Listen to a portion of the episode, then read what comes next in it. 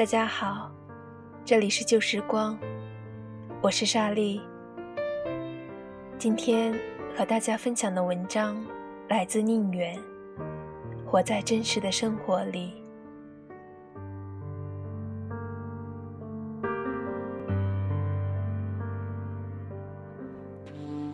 朋友陆是位摄影师，他和先生及父母一家住在乡下的院子里。除了自家生活的部分，他们还承包了村里一块菜地。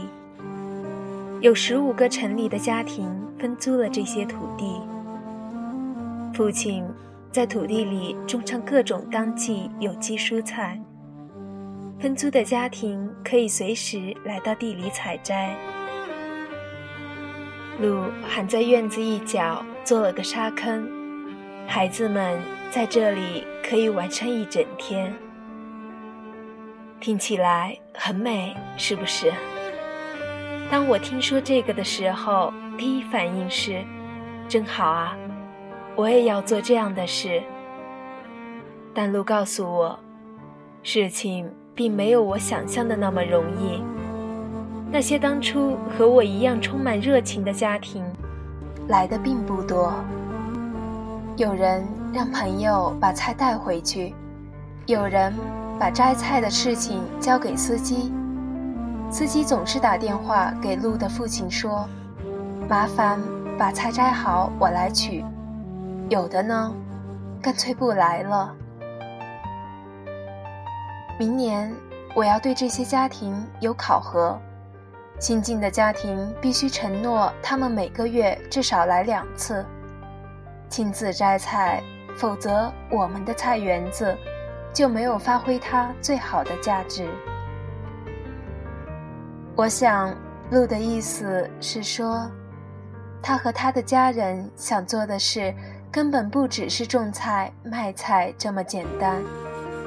他希望做一种值得践行的生活方式，回归田园，与土地的亲密关系，和自然相处。在劳动中体验快乐，这件事让我想到，太多时候，想象一种生活跟真的去过这种生活是两回事。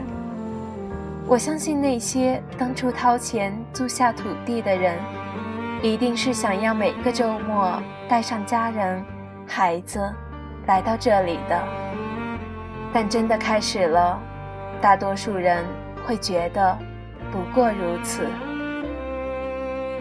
那句话说得好：如果一样东西你得到了，却还觉得不过如此，那么这个想得到就只是你的欲望；如果一样东西你得到以后依然爱不释手，这才是你真正想要的。我们可能忽略了。回归田园，这样一个看似无所求的选择，很有可能也仅仅只是欲望。你每天挤公交、堵车，呼吸着被污染的空气，在职场里翻转折腾时，有朝一日要在乡下有个菜园，这个想法可以暂时抚慰你疲惫的心。你会想象那里新鲜的蔬菜，雨后的彩虹，夏天二十五度的气温。但你不会看见蹭下的蚊子，没想过给菜地浇水这件事会占据一整天的时间。你这么想的时候，可能手上正在写一份报告，或者在酒桌饭局上应酬交际。真实的情况说出来有点残酷。你不在此时，也不在乡下，你没有活在真实的生活里，你像一个没有家的孤魂，游荡在虚空。你怎么能说你真的活过？某天，我和五岁的女儿在家。从窗外突然飞进一只麻雀，我的第一反应是找手机，我要拍照。接下来要做的事是选择最好看的一张发朋友圈，接受朋友们的点赞和惊叹。但女儿的反应让我停止了这一切，并且感到羞愧。她只是睁大眼睛望着麻雀，小心翼翼想要靠近，又怕惊扰了小东西。回过头看看我，伸伸舌头，撸撸嘴。他完全享受着此刻。羞愧中想到，窗外飞来一只麻雀这样一个事实，我何曾真的拥有？活在真实的生活里，吃饭好好吃，睡觉好好睡，走路好好走，说话。好好说，这看似简单的事情，能做到的时刻，其实并不多。身心合一是一场修炼。太多的时候，大多数人活在虚妄里，活在对过去的缅怀和对未来的设想里，唯独不在此时，不在当下。吃饭的时候，我们玩手机；玩手机的时候，我们想象自己过朋友圈里别人家的生活；带孩子的时候，想着没完成的工作；工作的时候，对孩子有愧疚。一天结束，应该留点时间给自己了。黑夜漫漫，似乎还没学会和自己待着。于是又翻开手机，在各种微信群里掺和，刷朋友圈点赞，直到困意袭来。第二天，周而复始。进一步想，你可以尽力包装自己，让远方的人觉得美好，这很简单。但活在真实的生活里，让身边的人。觉得和你相处愉快，却不容易。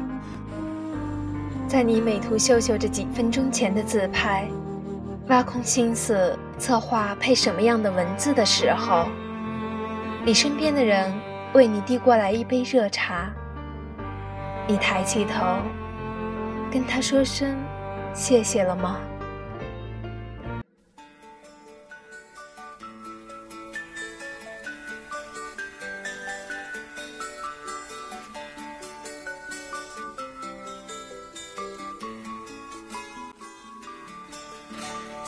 生活就像难爬的坡，时光像秋叶飘落，我却沉闷在家中一榻一窗相隔。生活就像朝夕涨落，也会走进痛苦的河。我已不感受冷落，让时光流过。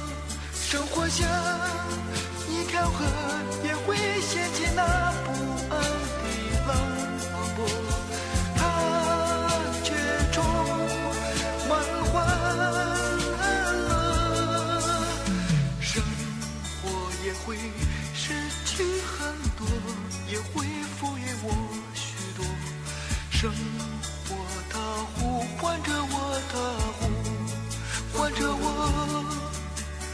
生活就像难爬的坡，时光像秋叶飘落，我却沉闷在家中一榻一窗相隔。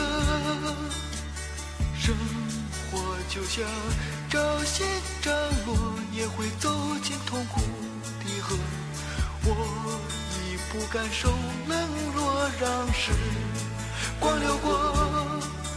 生活是一堂课，也会提出那无数问题许多，它却充